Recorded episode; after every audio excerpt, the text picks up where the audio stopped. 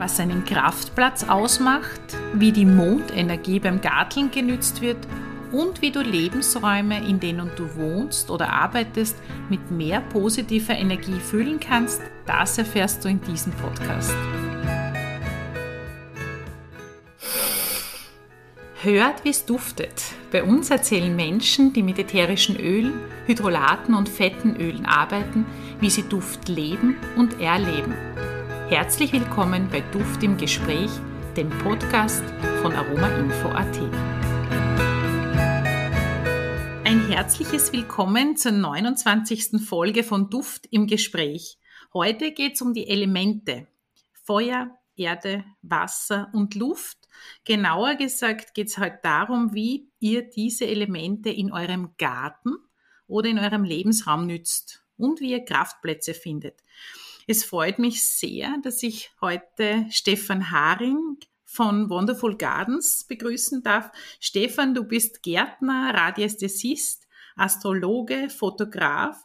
Du hast ja auch bei vielen Produktionen wie zum Beispiel Soko Donau fotografiert und du bist unser steirischer Vertreter in der Wirtschaftskammer Österreich im Bundesausschuss der Raumenergetiker. Herzlich willkommen, lieber Stefan.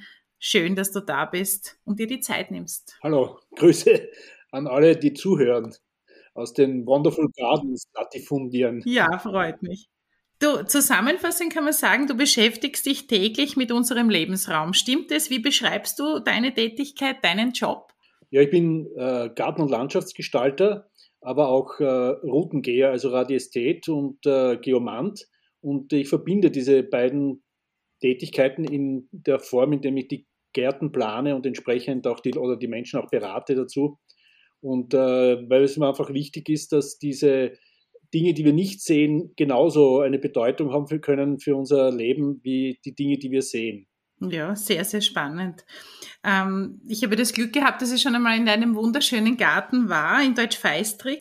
Und dieser Garten von dir war ja, wurde ja auch von Natur im Garten ausgezeichnet. Äh, mein kleiner Schrebergarten in Graz-Gösting übrigens auch bin ich, ziemlich, bin ich ein bisschen stolz drauf, weil ich glaube, das ist der einzige Schrebergarten weit und breit, der diese Auflagen erfüllt. Und ja, und ich habe ja keinen grünen Daumen, das möchte ich auch dazu sagen. Ich mich zwar mit ätherischen Ölen gut aus, aber mit den Pflanzen, die habe ich so gern, aber ich, ich kann nicht so gut Gärtnern. Du bist Gärtner, dein Garten sieht aber auch nicht so aus, als würde er mit Blaukorn gedüngt werden. Ähm, als du uns einmal durch deinen Garten geführt hast, war ich einfach fasziniert von dieser unglaublichen Vielfalt der Pflanzen, von der Kraft der Natur, die man dort spürt und von diesen wunderschönen Skulpturen, die du auch hast und die man immer wieder so irgendwo versteckt dann findet.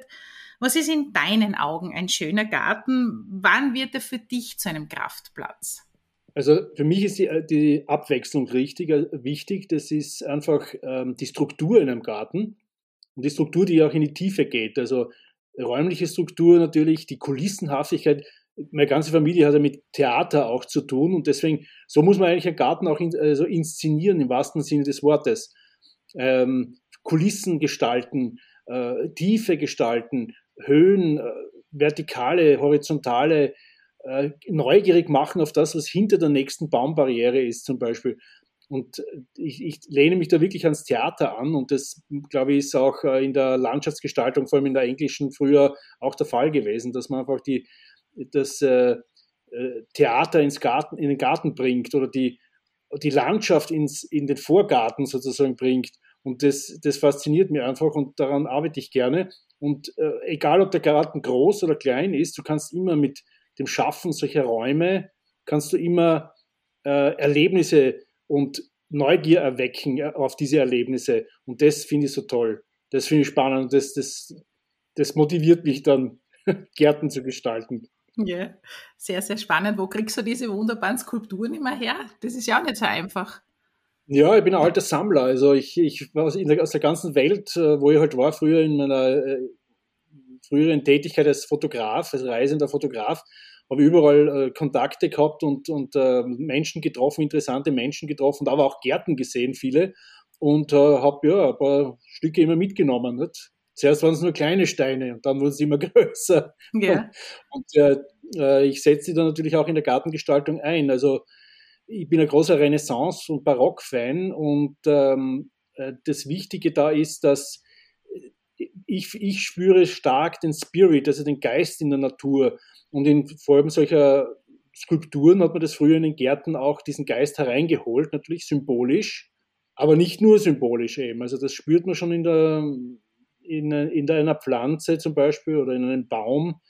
Äh, für mich ist das eine Realität, aber natürlich nicht für alle Menschen, aber ähm, für mich ist diese, der Geist in der Natur sehr wohl vorhanden. Ja.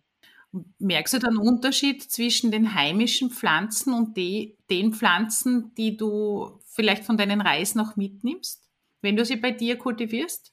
Das kommt darauf an, wie man es jetzt sieht. Also die, die Pflanzen, die ich wirklich importiert habe, ja, das haben wir gar nicht laut sagen natürlich, äh, äh, die mir am Herzen liegen, äh, die müssen sich umgewöhnen. Wenn sie von nämlich südlich vom Äquator sind, dann haben sie andere Jahreszeiten die, sie, äh, die für sie wichtig sind. Also das dreht sich alles um und dann muss man auf das auch natürlich Rücksicht nehmen. Die, die verändern sich nicht so leicht. Also diese, dieser Rhythmus verändert sich nicht so leicht. So wie ich auch, wie zum Beispiel in Brasilien war, überhaupt nicht mit den Himmelsrichtungen zusammengekommen bin. Ich habe immer nach, nach Süden geschaut, zum Pol und dachte, das ist Norden. Das war eine interessante Erfahrung mit den Pflanzen, mit dem anderen Sonnenlauf, mit dem anderen Mondlauf, der in der Südhalbkugel ist äh, ist es ähnlich. Also das ist ein anderer Rhythmus. Und äh, das ist auch nicht so leicht zu brechen. Also die, da, die Pflanzen reagieren ähm, auch sensibel auf solche Dinge.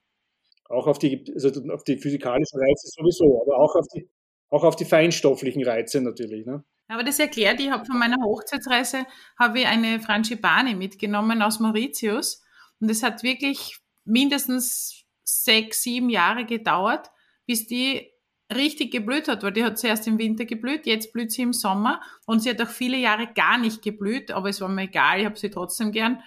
Aber das ist interessant, ja, die hat sie da wahrscheinlich erst anpassen müssen. Äh, es gibt ein Mittel gegen Heimweh und das kann man auch den Pflanzen geben und dann äh, gewöhnen sie sich rascher ein. Was ist das? Das ist Arnika. Ach so? Arnika-Tinktur, ja, oder Arnika kann es homöopathisch geben. Und Pflanzen reagieren da auch sehr stark auf Homöopathie. Ja. Wir, wir, machen das, verwenden das, wenn wir zum Beispiel Großbaumverpflanzungen machen. Ja. Dann äh, werden die behandelt mit Arnika und mit Aconitum. Aconitum gegen den Umspflanzschock und äh, Arnika äh, gegen das Heimweh. Weil sie einen anderen Platz bekommen und andere Freunde sozusagen um sich herum haben. Ja. Und das hat sich sehr bewährt. Ja. Das ist ja sehr, sehr spannend. Also wie Pflanzen miteinander kommunizieren, wie sie sich austauschen. Eine Möglichkeit ist ja auch der Duft, wie sie miteinander kommunizieren, wie sie sich austauschen, wie sozial sie sind. Also ich habe diesbezüglich schon ein paar Beiträge auch gesehen, da gibt es ja auch tolle Dokumentationen drüber. Buchen zum Beispiel sind ja auch sehr, sehr sozial, die ja ihre, ihre Babys füttern direkt, ja.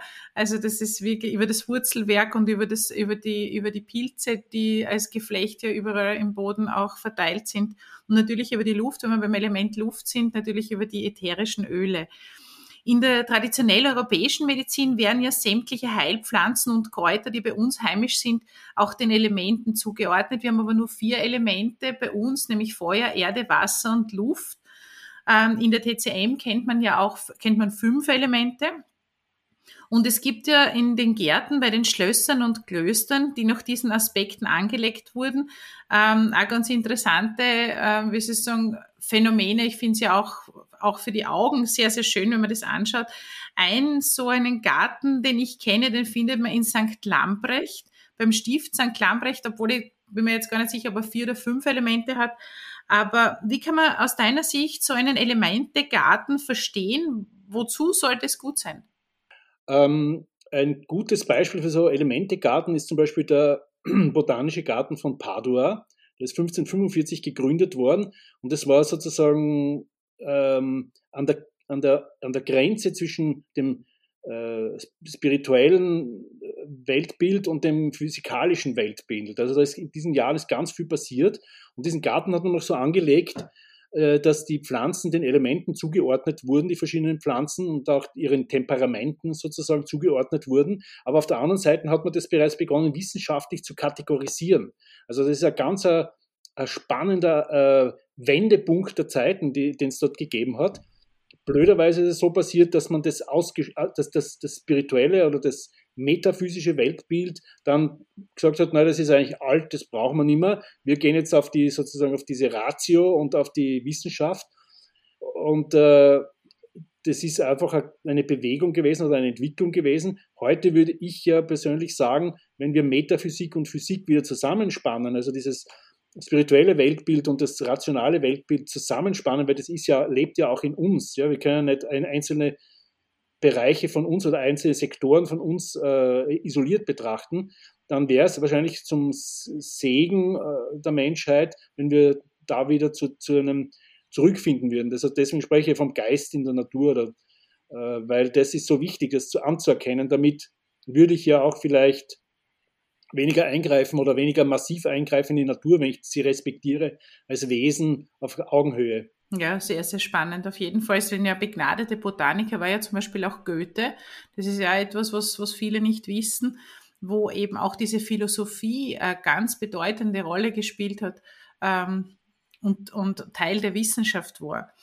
Ja, die Zuordnung von Heilpflanzen nach Elementen ist so eine Sache. Die Zuordnung von ätherischen Ölen zu den Elementen ist wieder eine andere. Äh, bei der Destillation, so gewinnt man ja ätherische Öle, löst sich der Duft von der Pflanze und verändert sich. Und das kann man natürlich auch biochemisch nachweisen. Zum Beispiel bei der Kamille wird aus dem Matrizin der blaue Farbstoff Kammerzulen.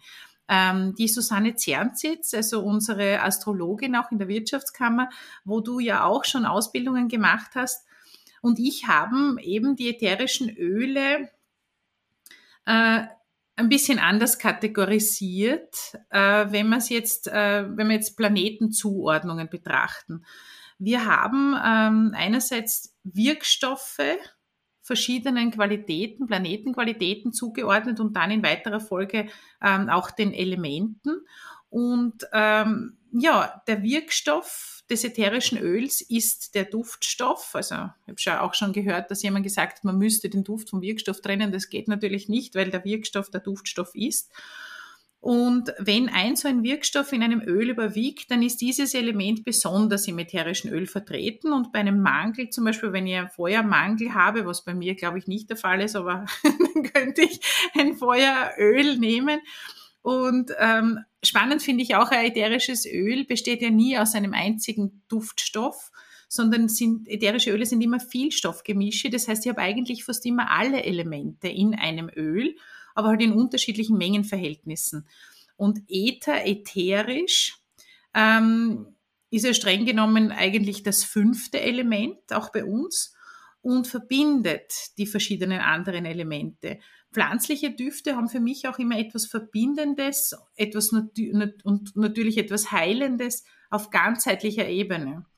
Also wo sich der Körper mit dem Geist trifft. Ähm, als Radiesthet oder Radiästhesist, ich weiß jetzt gar nicht, wie man da genau sagt, ästhetisch ist es auf jeden Fall, was du machst. Ähm, wie sagt man es richtig? Radiesthet oder Radiästhetin. Ja, okay. Kannst du ja äh, positive und vielleicht weniger positive Energien aufspüren. Wie darf man sich das vorstellen? Du warst ja auch bei uns auch einmal im Büro, wir haben uns das ja auch einmal angeschaut. Man kennt Wünschelroutengänge zum Aufspüren von Wasser im Brunnenbau und auch von der Asphinag ist das bekannt. Wo setzt du diese Fähigkeit ein?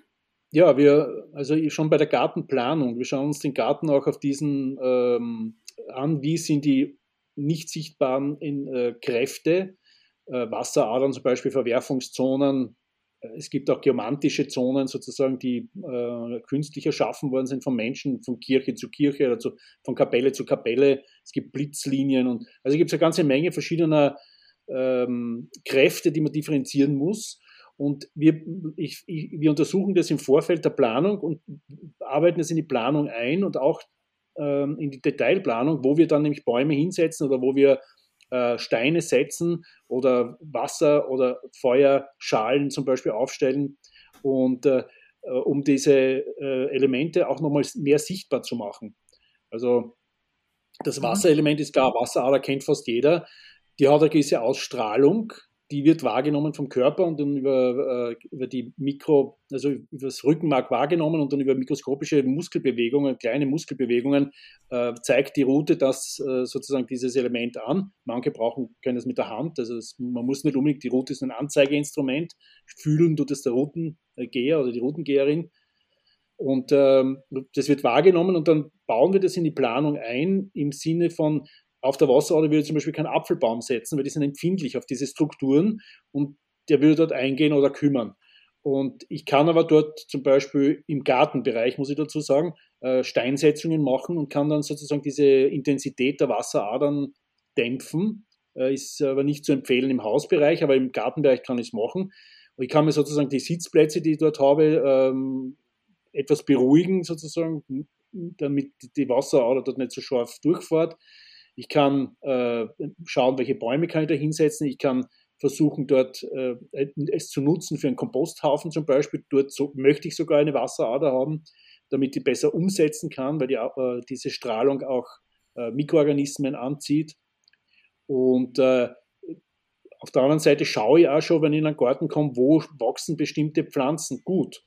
Äh, wenn der Holunder zum Beispiel, eine wichtig, ganz wichtige Heilpflanze in, der, in Europa, wahrscheinlich nicht nur in Europa, aber bei uns wissen wir es, der wächst gerne in der Nähe von Wasseradern. Also wenn ich Fülle Holundern habe, dann weiß ich, da muss irgendwo in der Wasser in der Nähe sein. Dann kann ich mir dort schon einmal den, äh, den Komposthaufen hinstellen. Das ist entspricht ja dem achten Haus der Umsetzung, was ich mir erinnern kann aus dem Astrologieunterricht. Also da wird umgesetzt und äh, zersetzt in gewisser Weise eine plutonische Sache.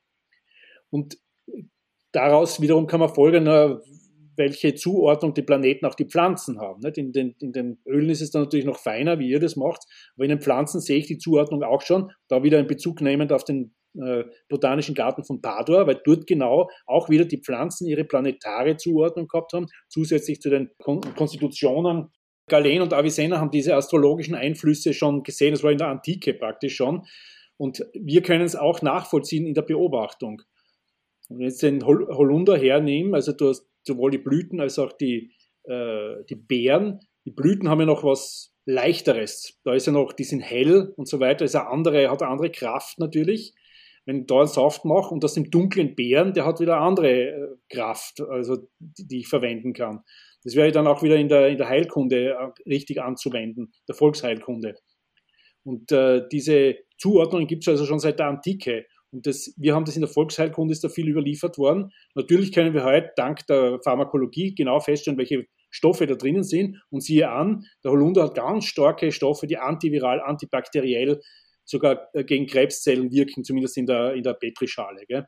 Ja, na sehr, sehr spannend. Das kann ich nur bestätigen. Und das war ja auch für mich ein Grund, warum ich mit der Susanne Zernsitz Kontakt damals aufgenommen habe, weil ich mit diesen Zuordnungen des ätherischen Öls, wo das quasi gleich zugeordnet wurde wie die, die, die Herrsch die, die Ursprungspflanze, da war ich nicht ganz einverstanden. Und genauso wie du sagst, dass die Blüte eine andere Qualität hat wie die Beeren, zum Beispiel beim Holunder. Und diese Energien, die spürt man. Manche Menschen sind ein bisschen feinfühliger, andere spüren es auch, aber vielleicht äh, ordnen sie diese, das nicht so zu. Ähm, du warst ja, wie ich schon gesagt habe, bei uns auch im Büro und hast auch einmal ähm, ein bisschen geschaut, wo, wo eben ähm, Spannungsfelder sind. Wir haben, auch, weil wir ja auch umgebaut haben, also mal schauen, wo so Wasseradern auch durchgehen. Du hast gerade sehr schön erklärt, wie das im Garten ist, wie man hier im Garten das nützen kann mit dem Komposthaufen und auf der anderen Seite, wie man so ein bisschen, wie man ein bisschen ausweichen kann. Ähm, wenn man jetzt zum Beispiel eine Wohnung hat, wir haben gesehen bei uns, wenn man wenn das pflanzliche ätherische Öle diese Spannungsfelder beeinflussen. Das habe ich auch sehr spannend gefunden, wie du da, weil, weil du gesagt hast, da stellen wir den Diffuser auf und plötzlich war das nicht mehr so stark, ja. Zum Beispiel auch diese, diese beim, beim Kopierer, wenn du dich erinnerst, ja. Ähm, das heißt, das Aufstellen von Diffusern mit ätherischen Ölen, mit pflanzlichen ätherischen Ölen, meine ich natürlich nicht mit irgendwelchen synthetischen, das ist schon eine Möglichkeit. Aber was empfiehlst denn du sonst noch zu tun, wenn man energetische Störfelder zum Beispiel im Schlafzimmer oder am Arbeitsplatz, wo man sich wirklich acht Stunden aufhält, und man kann das vielleicht nicht so verrücken, das Bett, oder man kann jetzt nicht den Schreibtisch vielleicht irgendwie verschieben, weil man in einem Großraumbüro sitzt. Gibt es da irgendwelche Möglichkeiten aus deiner Sicht, wie man da vielleicht diese Energien ein bisschen umlenken kann oder nützen? Äh, ja, die, also Energie ist ja wertfrei. Wir, wir sagen eigentlich immer, man soll nicht negativ positive Energie sagen. Äh, oder auch von, in, in der schamanischen Arbeit sprechen wir sogar von Kräften, nicht nur von Energie. Ähm, wichtig ist, jeder hat eine andere Mensch hat eine andere Konstitution und die einen sind empfindlicher, wie du schon gesagt hast, die anderen sind robuster. Das hängt auch ein bisschen mit den Sternzeichen zusammen, aber ich würde es natürlich trotzdem abraten davon, sehr lange auf einen äh, belasteten Schlafplatz vor allem zu verharren. Aus Sicht äh, des österreichischen Verbandes für Radiästhesie und Geobiologie ist es so, dass wir nicht empfehlen, irgendwelche Entstörmaßnahmen äh, technischer Natur am Schlafplatz, weil das zu oft, ähm, also es, es gibt Möglichkeiten, aber die sind sehr eingeschränkt und die sind auch nicht teuer eigentlich. Aber wenn jemand schon krank ist, muss man das aus reiner Verantwortung schon einmal sagen, äh, erstens einmal ärztliche Untersuchung sowieso Voraussetzung, aber dann weg aus diesem Strahlungsfeld. Weil so viel kann ich wahrscheinlich gar nicht korrigieren, äh, dass ich den wieder dahin bringe, dass er sozusagen im Gleichgewicht ist. Deswegen empfehlen wir das nicht, sondern im Falle des Schlafplatzes muss man immer schauen, dass man ausweicht. Wenn ich jetzt einen Dauerarbeitsplatz habe, wo ich auch mehrere Stunden sitze, dann kann ich mir sicher besser behelfen. Da glaube ich, die Aromaöle, das wissen wir ja, haben sehr starke ähm, Kräfte. Also da kann man sicher was machen. Die, die Wasserader zum Beispiel oder diese Störungseinflüsse verschwinden zwar dann nicht, aber sie werden gedämpft und vielleicht äh, auf ein Maß gedämpft, wo das für den jeweiligen Menschen konstitutionell nicht mehr so ein Problem darstellt. Gell? Dazu kommt natürlich dann auch, äh, wie ernährt sich der oder die, äh, wie ist der Stresspegel auf Dauer und das sind, man darf nie vergessen, dass es viele Einflüsse sind, die auf uns auf einprasseln aber wenn ich am Tag keinen Stress habe und dann in der Nacht auch nicht zur Ruhe komme, dann ist es auf Dauer natürlich, äh, höhlt es mein äh, Immunsystem aus. Und da würde ich dann sagen, bitte auf jeden Fall den Schlafplatz verlegen. Beim Arbeitsplatz kann man sozusagen noch eher Kompromisse machen. Mhm. Ja, sehr spannend. Ja, glaube ich auch, dass, das, dass man das so auf jeden Fall berücksichtigen sollte. Und es ist ja nichts Neues, das weiß man ja auch schon sehr lange. Ja, apropos genau. Energie, ähm, mehr Menschen, als man denkt, oder apropos Kraft, so wie du sagst, mehr Menschen, als man denkt, lassen sich ja von Astrologinnen auch ausrechnen, wann es gut ist zu investieren oder einen Partner kennenzulernen. Ich weiß das wirklich aus meinem Bekanntenkreis, die Astrologen sind ausgebucht und trotzdem geht ja keiner hin. Das ist ja auch ganz ein eigenartiges Phänomen. Und es sind oft äh, erfolgreiche Manager, aber auch Politiker, Wissenschaftler. Und wie gesagt, sie äh, geben das oft nicht so gut, so gerne zu, vor allem nicht, wenn sie aus diesen Personenkreisen sind. Als Gärtner wirst du ja sicher auch immer wieder konfrontiert mit so einer Frage, die oft in der Wissenschaft schon umstritten ist. Ähm, was hat der Mond damit zu tun? Äh, wie steht der Mond richtig zum Pflanzen oder zum Ernten? Stimmt das? Meine Mutter macht ja zum Beispiel alles nach dem, nach dem Mondkalender im Garten und es stimmt wirklich und die macht das immer absichtlich, dass es auch den Nachbarn zeigt. Da pflanzt einen Salat zur falschen Zeit und einen Salat zur richtigen Zeit und der zur falschen Zeit gepflanzt ist, der wächst aus und der wächst immer aus, ja, und der andere wächst gar nicht aus. Der, der, der, der wird schon so fest, wenn man ihn erntet, dass man gar nicht mehr auseinanderkriegt, aber auswachsen tut er nicht, ja. Und äh, stimmt es, dass man bei zunehmendem Mond eher die oberirdischen Pflanzen, wie zum Beispiel Salat oder Tomaten, setzen sollte und bei abnehmendem Mond alles, was unter der Erde fruchtet, wie zum Beispiel Zwiebeln, Kartoffeln, Radieschen? Oder wie kann man das verstehen? Ja, also grob kann man es so sagen. Also es gibt noch viele andere feinere Mondeinflüsse. Ähm, und äh, darauf muss man auch achten. Und vor allem ist es auch wichtig zu differenzieren, dass es Astrolo also der astrologische Mond und der, Astronomi äh, der äh, astronomische Mond, eine, dass, da, dass es da äh, Unterschiede gibt, auch bei den Sternen, Sternbildern. Äh, wir müssen, also das hat sich ja verändert. Die Astrologie arbeitet ja mit dem Symbolsystem von vor 2000 Jahren ungefähr, das für uns auch noch gültig ist. Also da, ich habe beides ausprobiert. Die, ich kann mit der astrologischen ähm, Mondphasen und Sternenphasen funktioniert. Leichter zu verschoben ist die, das, das ähm, astronomische Sternbilder und äh, dort, wo die, wo die Planeten durchwandern durch die astronomischen Sternbilder. Und das ist eher relevant, war mein Eindruck für die Pflanzen. Ähm, da ist es besser, man greift zurück auf den Mondkalender von zum Beispiel Maria Thun, die da sich sehr lange damit beschäftigt hat und die da wirklich ganz toll Ergebnisse in den Erträgen liefern, also wo die Erträge dann ein Drittel höher sind. Und äh, die Pflanze orientiert sich immer nach dem tatsächlichen Lauf der Gestirne. während der Mensch sozusagen in der Astrologie, äh, dem Sy äh, Symbolsystem der Astrologie, das hat wahrscheinlich mit der, unserer kulturellen Entwicklung zu tun, hier ein bisschen sozusagen in einem anderen Symbolkreis sich bewegt. Aber die Pflanze, die ist immer im Jetzt. Die denkt nicht an die Vergangenheit oder an die Zukunft, sondern die ist immer im Jetzt und deswegen muss sie sich auch konzentrieren auf die tatsächlichen Sternbilder, weil da ist ja sonst nichts da. Die Pflanze denkt nicht an ein Symbolsystem. Mhm. Wir haben aber ein Wissen über die Vergangenheit und, und, und versuchen es über die Zukunft zu haben. Und deswegen glaube ich, dass es durchaus zutreffend ist für die Menschen, ähm, dieses äh, klassische astrologische System zu nutzen und für die Pflanzen das astronomische, wobei Gärtner da Ausnahme sind. Also ich habe noch einen astronomischen approbiert. Ja. Schaut Alex, nicht, würde ich sagen. ja. Also es ist nicht so, nicht so ein großer Unterschied. Also sie überschneiden sich natürlich auch, aber manchmal gibt es halt ein paar so Tage, wo sich wo sich's, äh, verschiebt. Im Großen und Ganzen, wenn man sich nach dem Astro, äh, Astrologischen richtet, wird es auch passen in den, in den allermeisten Fällen für den Garten. Aber eigentlich ist die äh, astronomische Sicht für den Garten besser, weil die, die Pflanze orientiert sich nach dem, was eben da ist. Und das, die Pflanze schaut sozusagen der Sonne nach und den Sternen nach. Und die sind dann in dem Bereich und in dem Bereich äh, wo sie eben jetzt astronomisch sind. Ja. Mhm. Gibt es ja irgendwas, äh, Mondphase, wo man die Schnecken wegbringt? äh, ja, ja, da gibt es was. Ja, ja, da gibt es schon was, muss man aber ausprobieren und ich habe noch nicht alles ausprobiert. Äh, schamanisch sind die, Schnecken nicht in den Griff zu kriegen, muss ich, ganz, muss ich ganz ehrlich sagen, weil die Schnecken sagen, ja, aber wir sind schon länger auf dem Planeten. äh, es gibt die Möglichkeit der biodynamischen Veraschung von Schädlingen.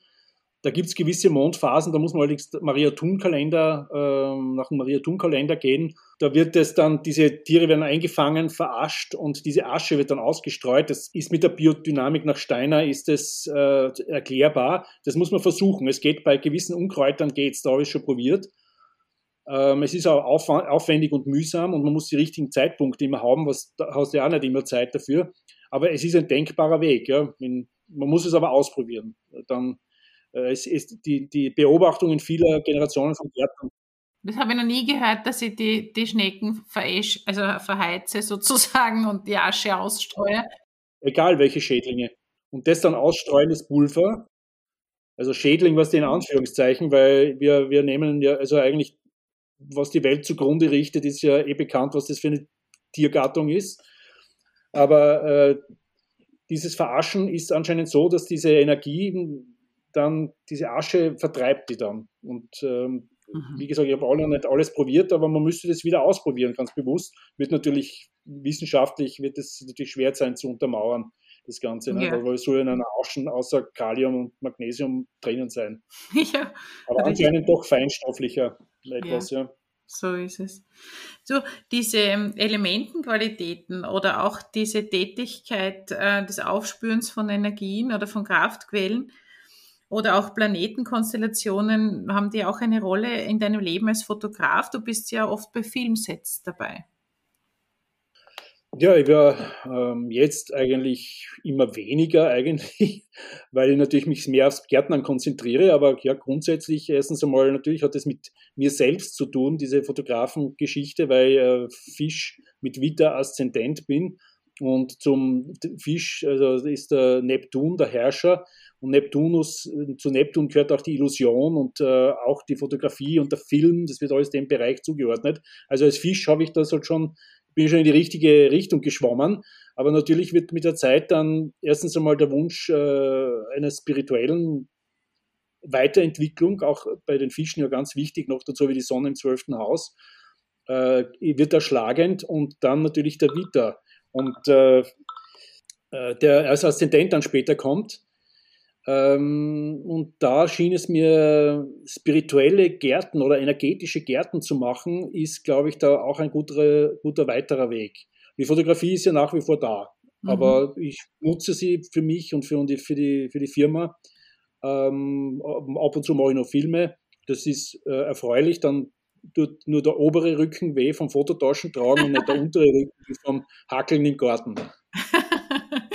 Ja, die Kulissen, in denen ein Film gedreht wird, haben ja ganz eine wichtige Bedeutung für die Stimmung, für die Authentizität und für vieles mehr. werden ja auch ganz genau ausgewählt, wenn ich das richtig beobachtet habe. Und das ist im echten Leben ja auch so. Unsere Kulisse ist unser Lebensraum, ja. Und dazu zählen die Wohnung, der Arbeitsplatz, aber auch eine andere Kulisse mal im Urlaub, ja, oder wie andere Kraftplätze. Was ist eigentlich ein Kraftplatz? Äh, müssen dort irgendwelche kultischen Handlungen oder Rituale gemacht werden? Ja, als Kraftplätze werden Orte bezeichnet, die eine besondere Ausstrahlung haben, nach unserer Definition. Die kann zustande kommen durch unterirdische Phänomene, Wasseradern, Gesteinsspalten, Höhlen, oder auch durch äh, Deckengrenzen, geologische Grenzen und so weiter. Oder sie kommen dadurch zustande, meistens ist es eine Kombination, oder sie kommen dadurch zustande, dass dort kultische Handlungen eben vollführt werden. Die meisten Kirchen und Tempelanlagen stehen auf Zonen, auf Wasser, auf Verwerfungszonen. Dort werden noch dazu dann, aufgrund dieser besonderen Ausstrahlung, wurden sie schon früher von unseren Vorfahren definiert als besondere Plätze und man hat dort kultische Handlungen betrieben. Wenn du jetzt in einer, vorher ein Tempel, später eine Kirche, weil meistens ist es drüber gebaut worden, das kann man oft gut beobachten äh, bei antiken Tempeln, wo dann gleich daneben die Kapelle steht, die orthodoxe, Griechenland zum Beispiel, äh, dann werden kultische Handlungen dort über Jahrhunderte gemacht. Und jede kultische Handlung kann zu einer Steigerung der Energie führen. Also wenn du jetzt ins freie Feld gehst und du einen Platz, einen schönen Platz findest, der schon mal angenehme Energie hat, dann kannst du das durch Gebete und so weiter oder wenn man dort ähm, meditiert, kann man dort die Energie noch heben. Einfach durch diese, durch das Hiersein. Natürlich, wenn du einen ganz abziehenden Platz hast, der eigentlich gruselig ist, dann musst du dich halt fragen, ob ich dort hingehe und da was verändern will ob mir das die Energie wert ist oder wenn, wenn ich ohne Auftrag hingehe, würde ich das nicht machen. Also gehe schon mal zu einem guten Platz hin mhm. oder versuche das, äh, was ist für mich ein guter Platz, äh, ein angenehmes Gefühl, ein schöner Ort, sonnendurchstrahlt oder eine Grotte, die ja eine heimliche Atmosphäre hat. Ja. Also was ein schöner Platz ist, ist für jeden natürlich unterschiedlich.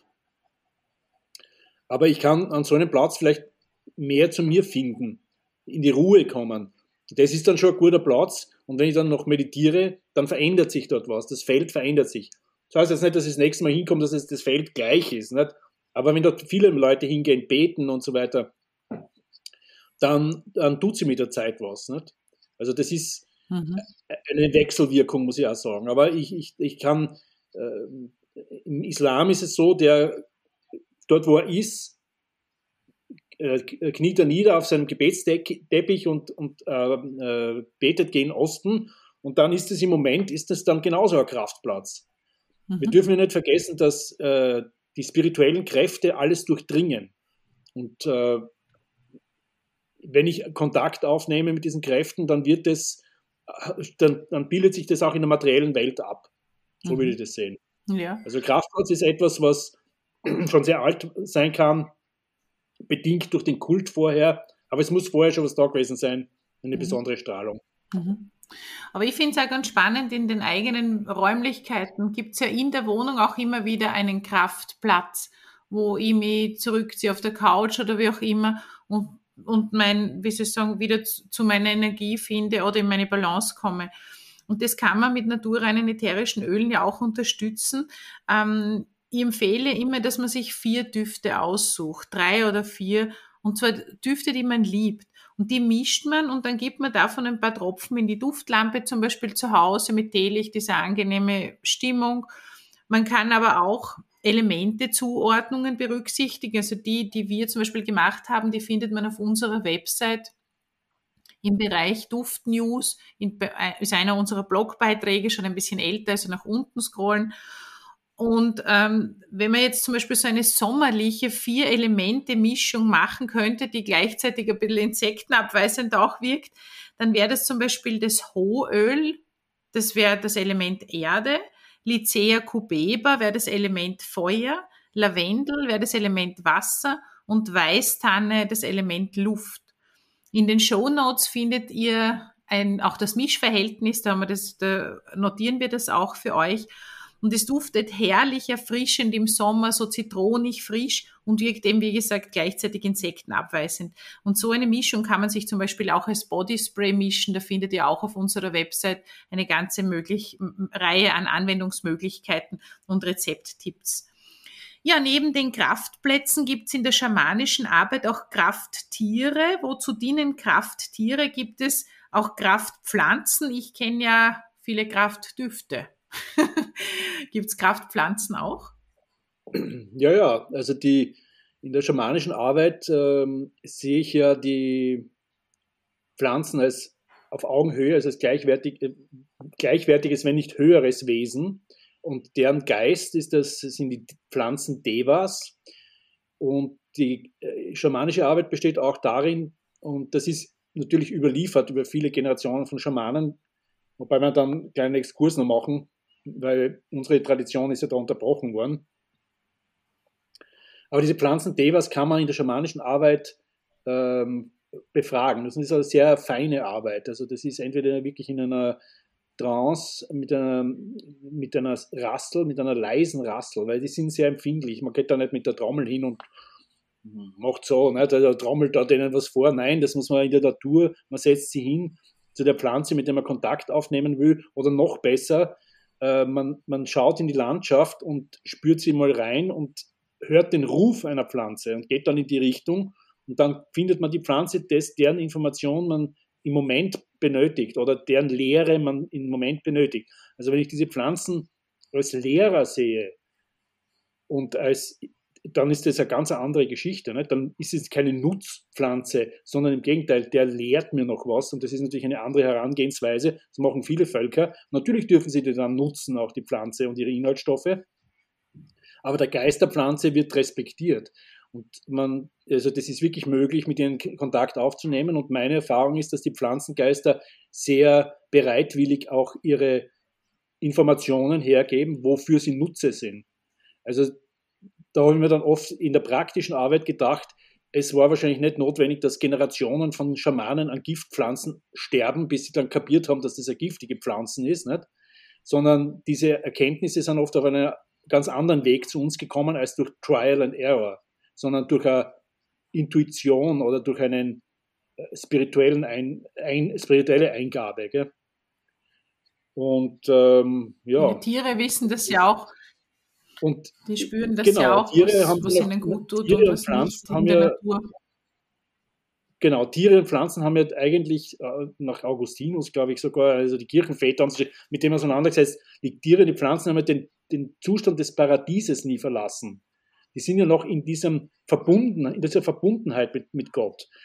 Wir hingegen haben die Aufgabe bekommen, also das ist jetzt kein, es wird immer so als Strafe hingestellt, diese Trennung, das ist es aber nicht, das ist die Aufgabe, Geist in Form zu sein. Und natürlich tun sich da Widersprüche auf und wir tun uns selber nichts Gutes, wenn wir natürlich unsere Verbundenheit mit der Natur nicht anerkennen. Aber das ist wohl auch ein Teil unserer Menschheitsentwicklung, dass wir immer wieder in solche Löcher fallen und dann uns wieder ausarbeiten müssen. Aber die, äh, das, der Auszug aus dem Paradies ist nicht als Strafe zu sehen, sondern als Abenteuer, dem wir uns als Mensch stellen müssen. Und äh, wir haben immer die Möglichkeit, das Paradies auf Erden wieder zu erschaffen. Es hindert uns ja niemand daran. Garten, also, auf jeden Fall. Garten zum Beispiel, ja, genau. Paradeisos ja. Das alte das griechische Wort dazu kommt aus dem Persischen. Das ist ein, äh, ein umfriedeter Bereich. Nicht? Und umfriedet heißt einfach, ich lasse die, die negativen Einflüsse, die wilden Tiere, die, den Stress draußen und kann hier mich regenerieren, ja, in diesem umfriedeten, paradiesischen Bereich. Sehr schön, spannend. Ja, ich denke auch, dass die Menschen heute nach wie vor sehr offen sind für diese Art der Aufmerksamkeit. Ähm, in meinem Studium habe ich auch gelernt, wie wichtig es ist, die Fantasie anzuregen.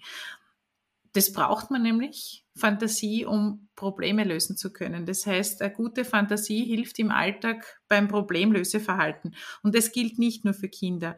Und diese Fantasie oder auch Spiritualität hat in Regionen dieser Welt eine besondere Bedeutung. Und da hat man festgestellt, dass Menschen, die unter anderem also sich bewegen, gesund ernähren, aber auch spirituell sind, außerordentlich gesund altern, also nicht nur alt werden, sondern gesund alt werden. Und da gibt's auch schon ganz, ganz spannende Studien dazu.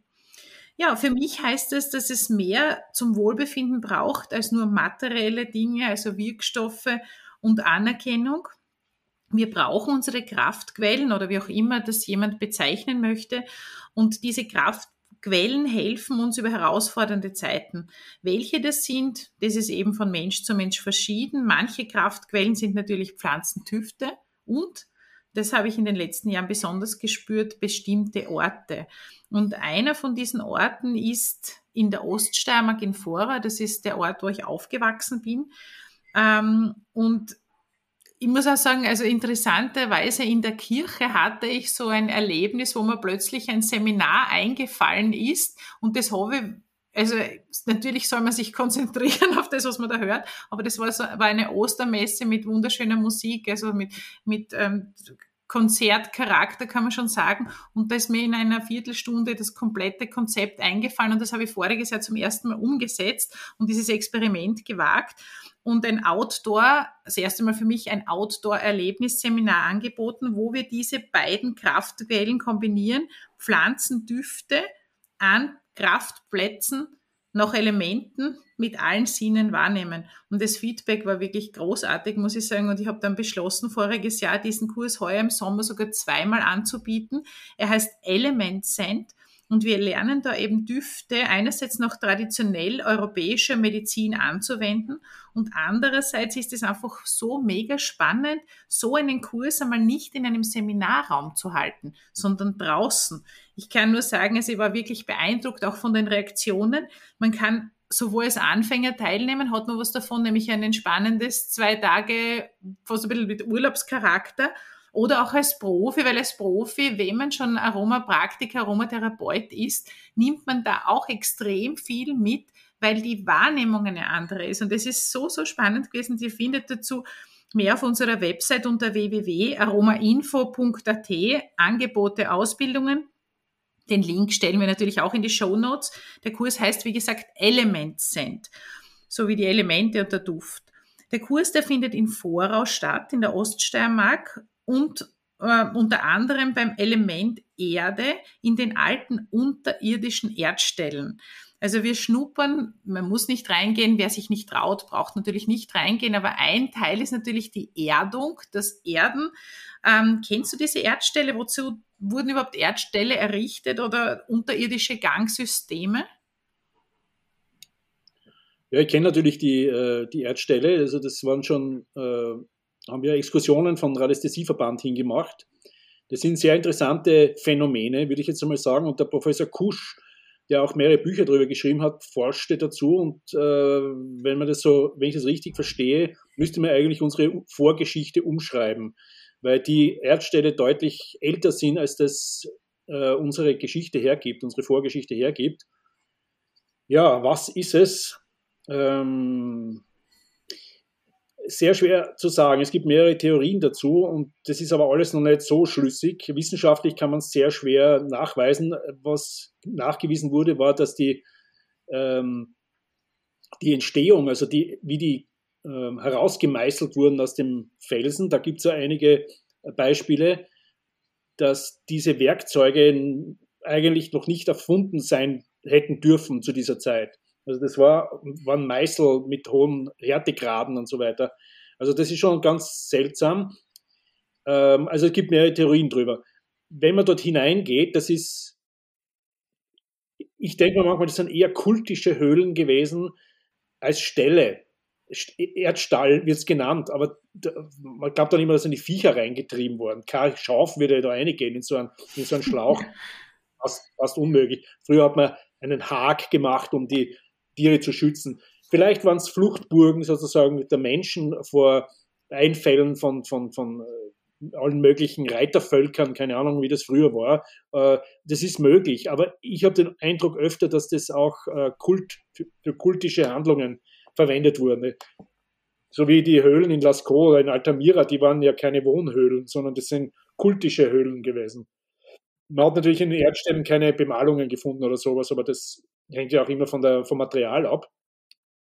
Auf jeden Fall gibt es dort eben auch die Lochsteine. Das ist ja, die Oststeiermark ist einer der wenigen Orte in, in Österreich, wo es noch äh, Hinkelsteine gibt, sozusagen. Also äh, deswegen muss man schon da hinfahren, um einen Hinkelstein zu sehen, noch dazu mit einem Loch. Äh, diese Dinge verwenden wir übrigens auch in der Gartengestaltung. Also wir verschwenden auch Lochsteine und machen Sonnenuhren oder so markante Wegzeichen damit, äh, mit Symbolen drauf, äh, um auch diese Zeit noch einmal sozusagen diese Bewusstheit hereinzuholen. Also der Mensch hat viel mehr, viel mehr an den Elementen im wahrsten Sinne des Wortes gelebt. Er hat, er hat das Feuer gebraucht, um, um, um seine äh, um Wärme und um sein, seine Nahrung zu, zuzubereiten. Er hat sich in die, in die, Erde zurückgezogen aus kultischen oder aus, aus, aus, Fluchtzwecken oder aus Wohnzwecken. Ja? Er hat mit Lehm gearbeitet sozusagen. Er, er war den Winden, den, den, den, dem Wetter ausgesetzt. Ja? Und er hat das Wasser gespürt und getrunken und es war alles pur. Ja? Und darin das war eine Art paradiesischer Zustand vielleicht. Ja. Man sagt natürlich, ja, die Leute sind nur 30 Jahre alt, waren sonst gestorben. Nicht? Es geht aber eher um die Qualität des Lebens und nicht um die Quantität, weil wenn ich 80 Jahre lang im Elend lebe, dann weiß ich nicht, ob das nicht gescheiter ist, man lebt 30 Jahre in der Freude. Nicht? Also jetzt ganz krass ausgedrückt. Natürlich ist es nicht so. Nicht? Das ja. Leben hat ja, ist ja hochschaubar, wie wir wissen. Nicht? Ja. Jeder auf so ja, sehr, sehr spannend. Es gibt so vieles aus dieser, auf dieser Welt noch zu entdecken. Eine Freude ist es wirklich. Und Lebensfreude durch Lebensraum, das kann man, glaube ich, auf jeden Fall so sagen. Lieber Stefan, vielen herzlichen Dank für diese wunderbaren Einblicke in so viele verschiedene, vielfältige Dinge. Wo kann man dich erreichen, wenn man dich als Gärtner, als Fotograf, als Radiesthet oder als Energetiker kontaktieren möchte? Als Gärtner unter äh, wonderfulgardens.at.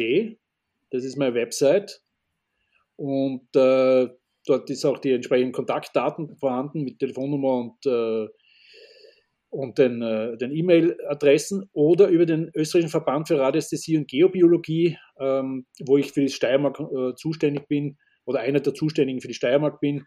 Äh, dort kann man mich auch erreichen und äh, für solche Spezialaufträge. Und als Fotograf, ja, da gibt es verschiedene Websites, einfach Stefan Haring Fotograf googeln, dann kommen da mehrere Sachen ähm, aber wie gesagt, ich arbeite nur mehr sehr eingeschränkt für Filmproduktionen und sonst tue ich eigentlich, machen wir nur unsere, unsere ganzen Werbekonzepte und, und uh, Fotokonzepte machen wir natürlich für die Firma. Das ist klar. Ja, vielen Dank. Wir werden das natürlich auch in den Show Notes veröffentlichen. Vielen Dank noch einmal, dass du dir die Zeit genommen hast und uns eben so einen tollen Einblick in die verschiedenen Möglichkeiten der Lebensraumgestaltung gegeben hast. Ja, auch euch allen vielen Dank fürs Dabeisein. Bis zum nächsten Podcast in einem Monat. Alles Liebe und duftende Grüße, eure Ingrid Kahner.